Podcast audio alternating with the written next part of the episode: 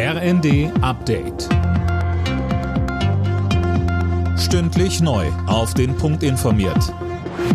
Ich bin Fabian Hoffmann. Guten Tag. Nach dem schweren Zugunglück bei Garmisch-Partenkirchen wird weiter nach den noch Vermissten gesucht. Mit einem Spezialkran sollen die umgestürzten Waggons aufgestellt werden. Mindestens vier Menschen kamen bei dem Unglück ums Leben, 30 weitere wurden verletzt. Am Vormittag hat sich Bayerns Ministerpräsident Markus Söder ein Bild von der Lage vor Ort gemacht. Er sagte, Jetzt muss ermittelt werden, was die Ursache ist. Ja, da sind die zuständigen Behörden dran.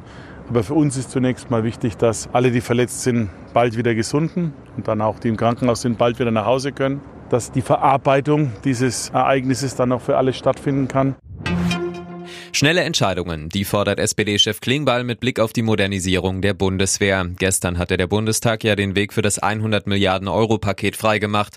Klingbeil spricht sich dafür aus, Vergabeprozesse zu vereinfachen. Angesichts immer weiter steigender Preise soll es schnell weitere Entlastungen geben. SPD-Fraktionschef Mützenich sagte dem Nachrichtenportal T-Online, dass es noch vor der Sommerpause Entscheidungen geben wird. Beispielsweise kann er sich vorstellen, die 300 Euro Energie